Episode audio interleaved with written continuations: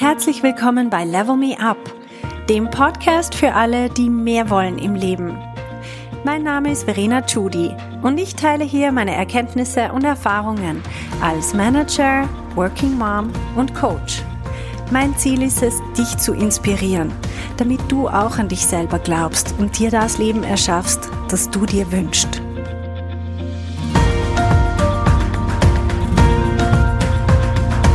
Hallo meine Lieben, ich möchte heute auf die Frage von einer Hörerin eingehen, die mir geschrieben hat, Verena, ich hätte so gern deine Gedanken zu den Phasen des Lebens und die unterschiedlichen Bedürfnisse und Schwerpunkte in diesen Phasen, insbesondere auch im Leben mit Kindern.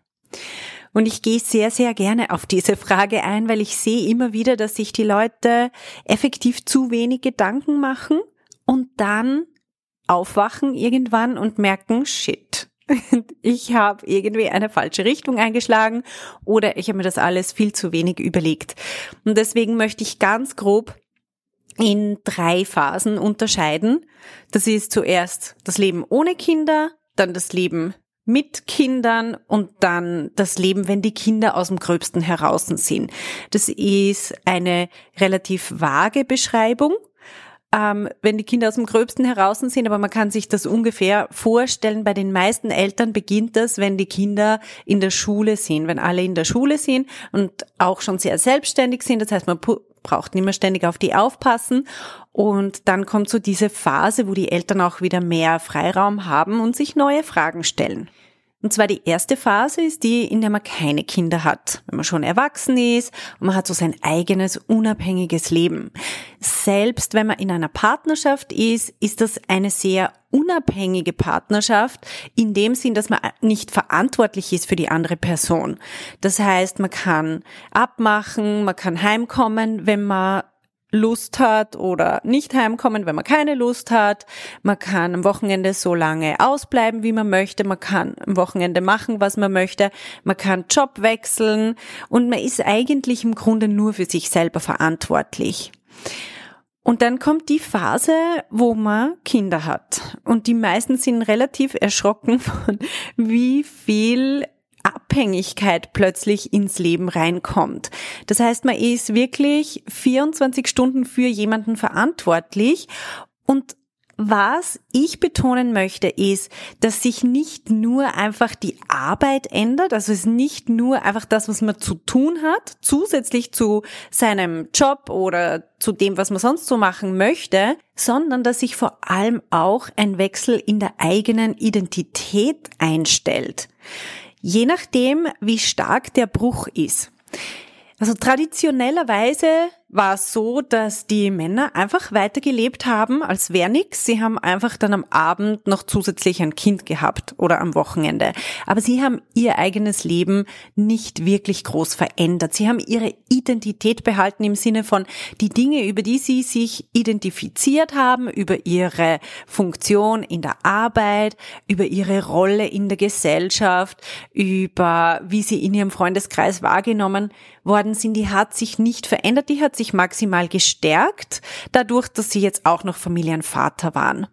Und traditionellerweise, wenn die Frau dann eine längere Auszeit genommen hat oder ganz daheim geblieben ist, was man sich nicht so bewusst ist, bevor man sowas macht, ist, dass es wirklich einen Wechsel in der Identität gibt. Das heißt, man ist plötzlich nicht mehr die Person, die man vorher war. Die Dinge, über die man sich vorher identifiziert hat, die einem vorher wichtig waren, auch die Menschen, mit denen man sich umgeben hat, das ändert sich radikal nicht nur der Tagesablauf. Und das ist eine Sache, die ich sehr oft sehe, ist, dass die Leute das vergessen und sich einfach nur praktische Fragen stellen. Also was ist praktisch für uns als Familie und was kostet am wenigsten oder was ist finanziell einfach am sinnvollsten? Und das sind dann so Fragen wie, wo ziehen wir hin? Wer arbeitet weiter? Wie machen wir das mit der Kinderbetreuung und so weiter? Das sind alles sehr, sehr praktische Fragen. Aber die Identitätsfrage, wenn die nicht thematisiert wird, dann schlägt es einfach zurück. Und ich sehe das so oft, dass Frauen, wenn sie dann, ähm, am Anfang sind sie einfach wild beschäftigt mit ähm, alles neu organisieren, wenn ein Kind da ist, aber irgendwann ploppt diese Frage auf und das kann sehr, sehr schmerzlich sein. Boah, was ist aus mir geworden? Ich bin überhaupt nicht mehr die Person. Ich war früher mh, hm, zum Beispiel ehrgeizig oder ich habe sehr viel Sport gemacht oder ich war diese unabhängige Person. Ich bin gern reisen gegangen und so weiter. Und plötzlich ist das alles weg.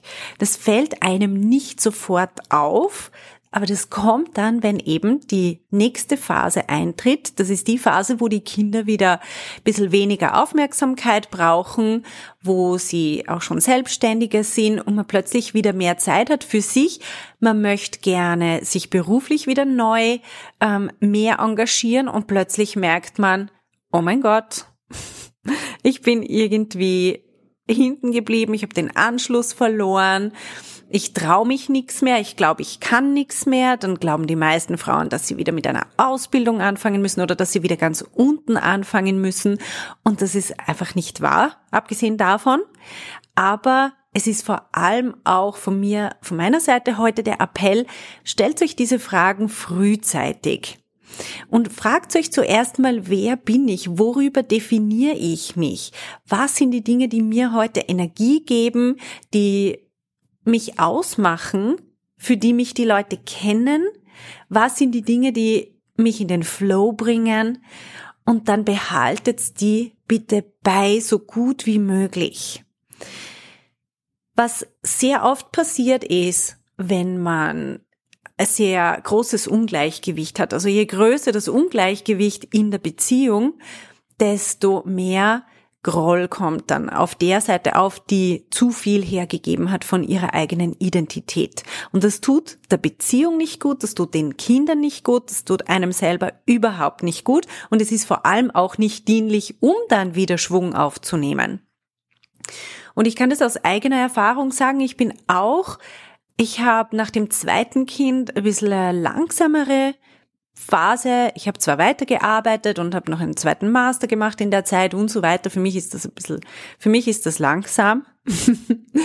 Aber ich habe innerlich so einen Groll entwickelt, also Eifersucht gegenüber meinem Partner, der in der ganzen Zeit seine eigene Firma aufgebaut hat und in der ganzen Welt herumgereist ist und so ein tolles Network an internationalen Leuten, an super spannenden Leuten gehabt, der einfach so viel erlebt hat. Und ich habe in der Zeit so gefühlt bin ich so wie eine Schnecke ein bisschen vorwärts gekommen, was meine eigenen Themen betroffen hat.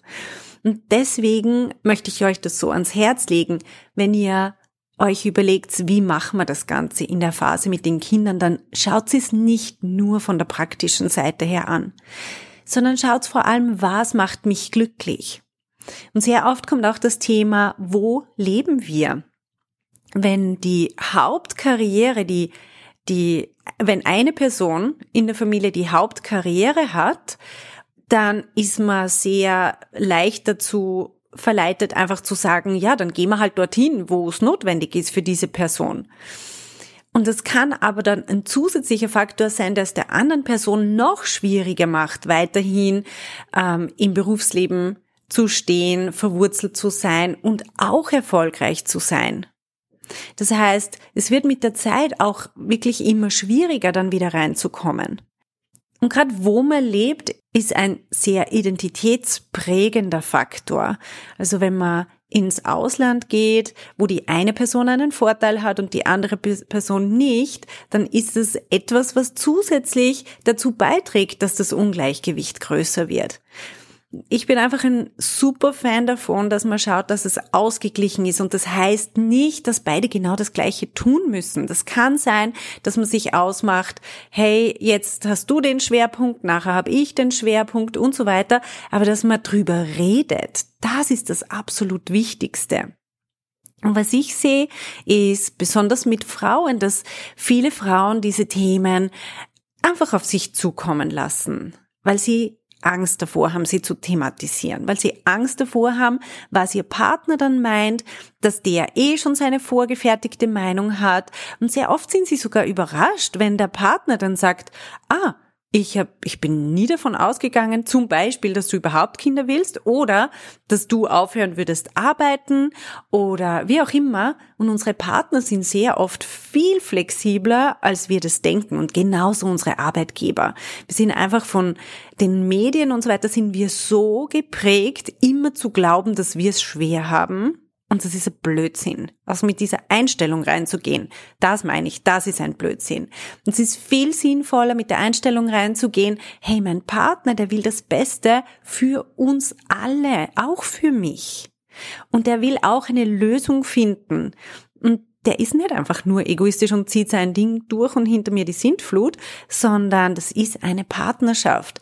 Und jetzt fangen wir mal an, drüber zu reden, obwohl wir beide vielleicht nicht gerade die Lösung haben sofort, sondern es ist ein Prozess. Das heißt, wir müssen drüber reden. Wir müssen schauen, was wollen wir eigentlich, was ist uns wichtig? Und in diesen Gesprächen entsteht sehr viel mehr Klarheit. Das heißt, die Gespräche können uns auch unglaublich helfen. Und nur mal zu hören, was sich die Partnerin oder der Partner dabei überlegt hat, hilft dann auch wieder zu reflektieren, hm, was sind eigentlich meine Gedanken? Was ist mir wichtig? Und sehr oft ergänzen sich die Dinge dann auch viel besser, als man das glaubt.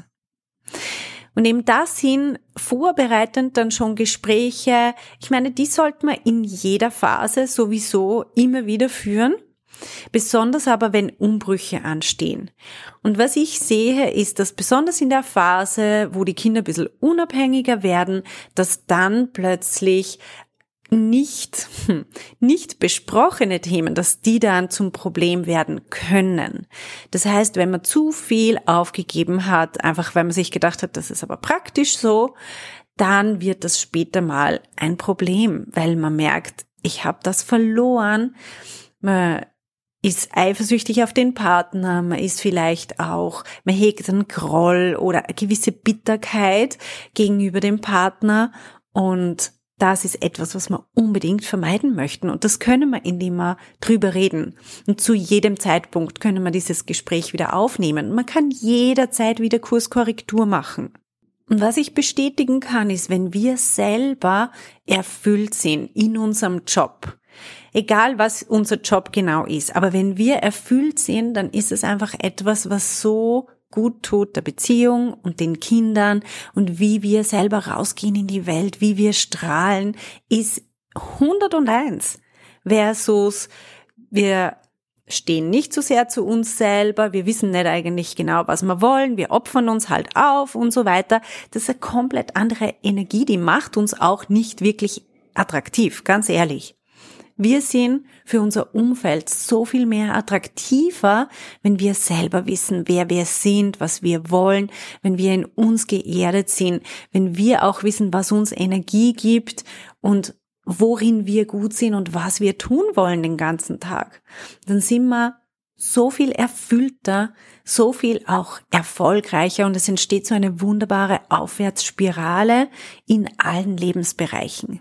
Wenn du das auch möchtest, wenn du sagst, ich will in diese Aufwärtsspirale reinkommen, ich möchte rausfinden, wer ich wirklich sein möchte und ich möchte ganz konkret an dieser Vision arbeiten, dann melde dich an für mein Coaching. Es heißt Be a Leader und wir haben jetzt gerade die Türen geöffnet.